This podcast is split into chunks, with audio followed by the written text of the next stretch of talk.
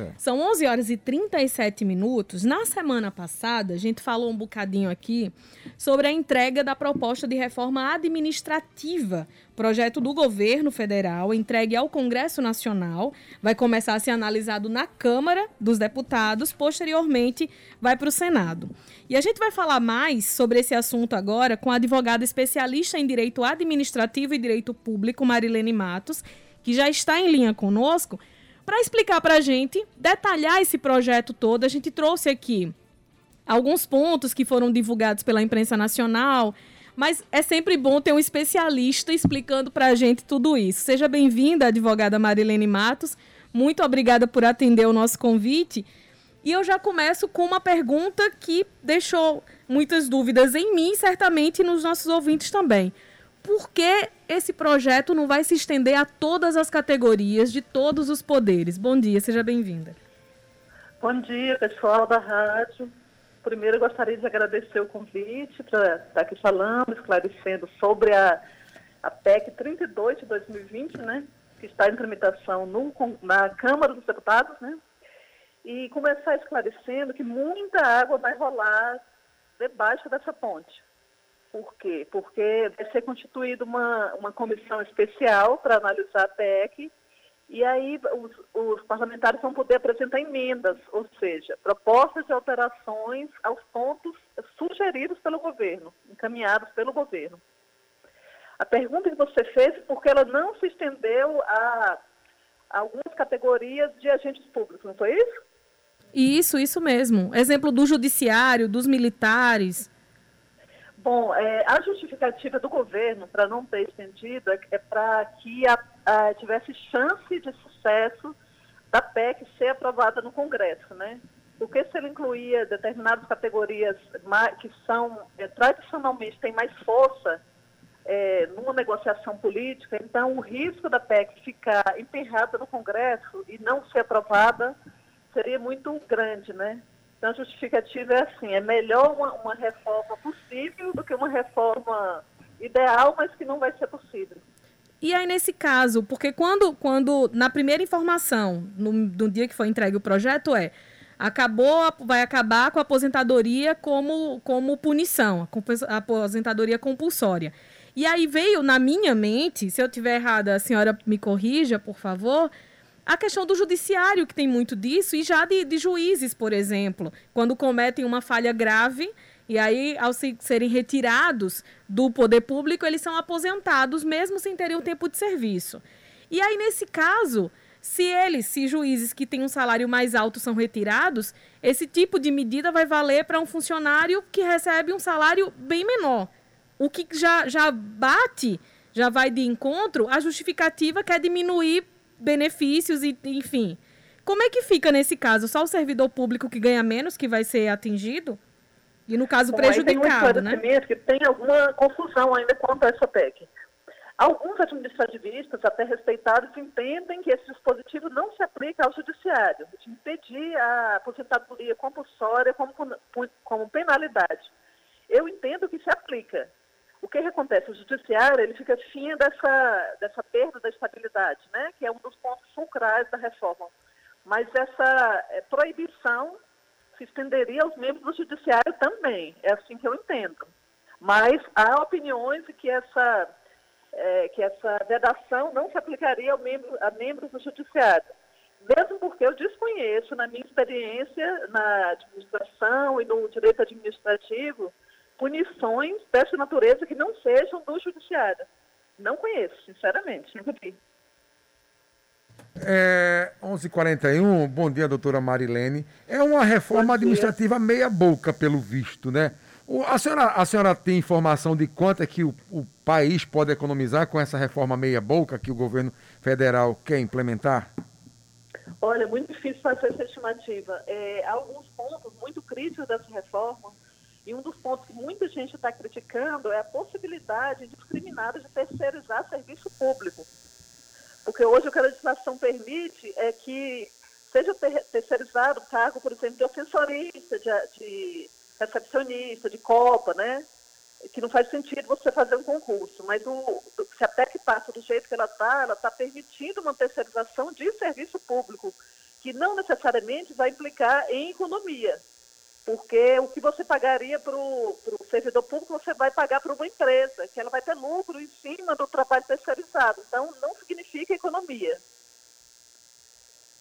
Então, e... assim, é, é, há, alguns pontos positivos da PEC, né, proposto, como o fim das, desses adicionais, fim de promoções por tempo de serviço.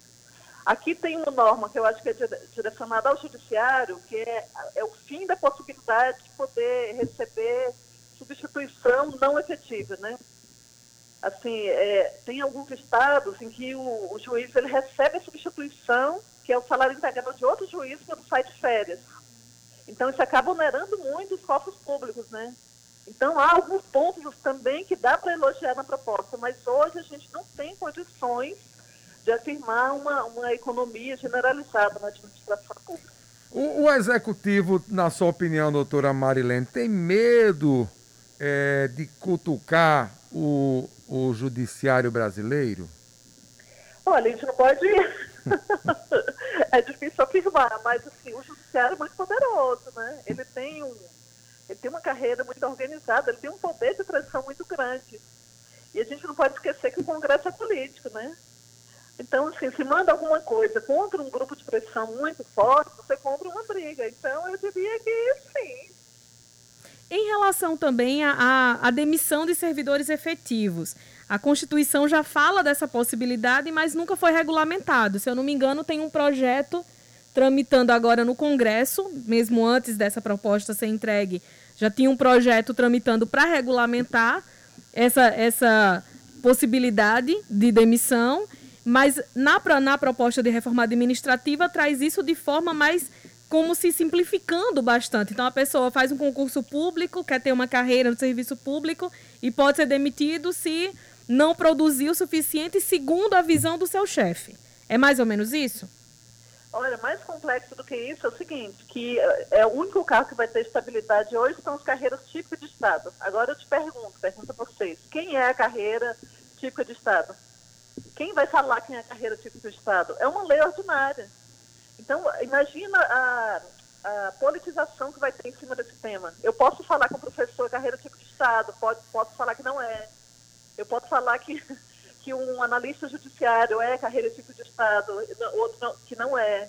Uhum. Então, assim, vai, vai ter uma possibilidade de politiza, politização muito grande em cima do, da carreira que tem estabilidade e da que não tem. Agora, assim, eu, na minha opinião, já teríamos instrumentos hoje na Constituição bastando regulamentar o dispositivo constitucional para colocar para fora dos quadros públicos o mau servidor. Basta é, regulamentar a possibilidade de, de, análise de desempenho. Do jeito que está hoje, o que, é que vai acontecer? É, você passa no concurso público, aí você fica um ano com vínculo de experiência. Esse vínculo de experiência, ele traz uma, um grande grau de subjetivismo porque assim, vai, só vão ser efetivados mais bem avaliados. Então, quem vai dizer quem é esse mais bem avaliado? Pareceu que ficou muito solto, entendeu? E muitas vezes quem vai avaliar pode nem ser outro servidor efetivo também. Pode ser alguém de um cargo de confiança ou, enfim. Nossa. E aí acaba outra, outro comprometendo. Da reforma que é extremamente complicado e que assim muita gente não está batendo nisso porque a maioria está batendo nessa história da estabilidade, né? Uhum. É que antes, com a constituição do jeito que a gente tem hoje, as, as funções comissionadas de natureza técnica elas são só para cargos efetivos, para comissionados. Mas a PEC está instituindo um cargo de liderança e aceitamento ou seja, ela, ela ampliou a possibilidade de cargo comissionado. Olha o complicador disso, a, a possibilidade, principalmente na esfera estadual e na esfera municipal, do prefeito, do governador fazer uma festa e, e assim, lotar de cargos de liderança e assessoramento. E em relação aos concursos, eu li uma, uma reportagem hoje no, no Jornal Extra Online falando que essa reforma pode afetar os concursos que já estão em andamentos e estão suspensos. Tem especialistas dizendo que pode mexer, uma vez que eles serão retomados, enfim, depois da pandemia, não se sabe que data. E tem gente dizendo que não, como o edital já foi lançado, ele vai seguir as regras anteriores. O que, que a senhora acha não, disso? Não. O problema é o seguinte, a partir do momento que a PEC entra em vigor, os novos servidores, ou seja, quando você torna servidor? É quando você entra em exercício. Então, se você entrar em exercício depois que a PEC está tá vigente, está no ordenamento jurídico, você já está sujeito às normas dela. Então, essa PEC vai afetar, sim, o serviço público. Se não tiver operação, do jeito que está, com essa possibilidade ampla de terceirização, é um golpe na, na, nos, nos concursos. Isso aí não tem dúvida. Todos os administrativistas estão é, falando a mesma coisa. Ô, ô, doutora Marilene, em aprovado essa reforma administrativa no Congresso, sancionada pelo presidente, a tendência é que desça para os estados também. Não, ela é obrigatória para os estados. É obrigatória para estados e municípios. Sendo aprovada no Congresso, obviamente, em primeiro lugar. Sim, aprovada no Congresso, olha aqui, ó. Está no artigo 37 da proposta. A administração pública direta e indireta de quaisquer dos poderes da União, Estado, Distrito Federal e municípios obedecerá, aí vem falando. Ela vincula todos os entes da federação. Mas aí ela vai ter que obedecer ao que foi aprovado no Congresso ou as assembleias e as câmaras municipais elas vão é, poder, por exemplo, adendar, enfim, a proposta dos governos estaduais e municipais? vai sobrar um espaço é, pequeno para estados e municípios, porque as diretrizes da PEC elas vão ter que atender o que está aqui. Por exemplo, o regime jurídico único acaba, né? Então vai, vão ter essas categorias aqui de servidores. É, então, é todas as mudanças aqui e essa possibilidade de, de fazer convênio para serviço público né, com iniciativa privada vai ser autorizado já direto para estados e municípios. Essa reforma, doutora, vale só para o executivo ou vai valer também, por exemplo, para o legislativo, a Assembleia, as câmaras municipais, o próprio Congresso tudo, Nacional? Tudo. Tudo. Vai valer para tudo. Ela, ela só deixa de fora né, o deputado federal, regente político, juiz, Ministério Público, cargos que é considerado tipo de Estado, né? É bem. É bem... Aqui no artigo 37 está falando, ó, todos os poderes quaisquer os poderes. Então, isso engloba legislativo, executivo e judiciário. Mas, sobretudo, as pessoas que recebem salários mais baixos, né? Não as pessoas que estão já no teto constitucional. Né? Porque... É a grande crítica da reforma. Ela, ela não pega a elite do funcionalismo. Uma... E a elite do funcionalismo continua com a garantia da estabilidade. Uma das justificativas apresentadas pelo governo para não incluir militares por exemplo, é de que eles já tiveram modificações por conta da reforma previdenciária, que foi aprovada há pouco tempo. Só que. A reforma atingiu muito pouco, só atingiu os militares de baixa patente. Exato. Aí, o... aí é ela, que entra ela minha. beneficiar a carreira militar. Mas ela afetou diretamente todos os demais servidores públicos e também vão ser atingidos agora por essa nova reforma. Então a justificativa é que não acaba não não caindo bem, né? É, essa justificativa não, não é muito bem aceita no meio jurídico, não. A grande maioria acha que, inclusive, é um ponto que faz com que a reforma seja desacreditada, né? Quando ela vem falando em economia, em racionalidade, melhorar o serviço público e ela deixa de fora diversas categorias. Ao mesmo tempo, se elogia muito a reforma. Então, se a reforma é tão boa assim, por que não aplicar para todos? E quando fala em tirar penduricalho, por exemplo, desculpe a linguagem, mas de tirar, enfim, é, bonificações e, e, e outras, outros recursos extras que chegam para juízes. E a senhora tinha falado de deputados, por exemplo, que tem vários outros benefícios, né? Para moradia, para alimentação, para paletó fora o salário, coisa que o servidor comum não tem. Né? Ele tem só o salário e pronto. E aí, quando não afeta esses valores extras de juízes e de deputados, por exemplo, vai pegar a pessoa que recebe o salário. E eu estou considerando aqui mesmo a pessoa que recebe 10 salários mínimos, por exemplo, que é um salário melhor, ainda assim vai ser, vai ser atingido em cheio por essa proposta. Vai, assim, a, a possibilidade de você. A, a, PEC ela traz uma possibilidade do chefe do executivo, o chefe do poder, extinguir, extinguir carreiras inteiras que ele acha que estão obsoletas. Então, assim, é complicado, porque dá muita margem para é para subjetivismo, né? Imagina um, um, um, detentor de poder, um presidente de uma Câmara Legislativa, que ele queira fazer um contrato de especialização. Ele fala assim, ah, eu vou dizer que esse determinado cargo aqui é obsoleto. Ao invés dele tentar aproveitar aquele servidor que já é concursado, é obsoleto, eu xingo e eu mando a pessoa para a rua. Ela vai para a rua sem qualquer garantia. Aí eu pego e terceirizo depois. Coloco um nome lá diferente e terceirizo. Então, assim, essa reforma ela tem muitos pontos polêmicos, vai gerar muita discussão ainda no Congresso e vai gerar muita judicialização. Ô, ô, doutora, em relação à aprovação, como é uma PEC, ela tem que ser um quórum qualificado, tem que ser votação em dois turnos, é isso? Exatamente, ela tem que ter três quintos dos votos, né? Três quintos dos votos da Câmara e do Senado e do, duas votações. É como se fosse, eu faço um, eu faço um turno de votação, né? Aí tem aprovação em três quintos, aí tem um intervalo ali assistido, eu faço outro turno.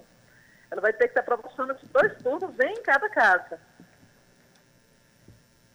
A gente quer agradecer muitíssimo a advogada Marilene Matos, especialista em direito administrativo e direito público. Voltaremos a falar sobre esse assunto, lhe convidaremos mais vezes, que essa tramitação vai começar, vai ter muita coisa, muitas dúvidas vão surgir, inclusive quando os parlamentares começarem a, a colocar né, e tentar retirar coisas, a gente vai voltar a se falar sobre esse assunto. Muito obrigada mais uma vez por atender o nosso convite e até breve. Eu me coloco ao dispor. Muito obrigada e bom dia.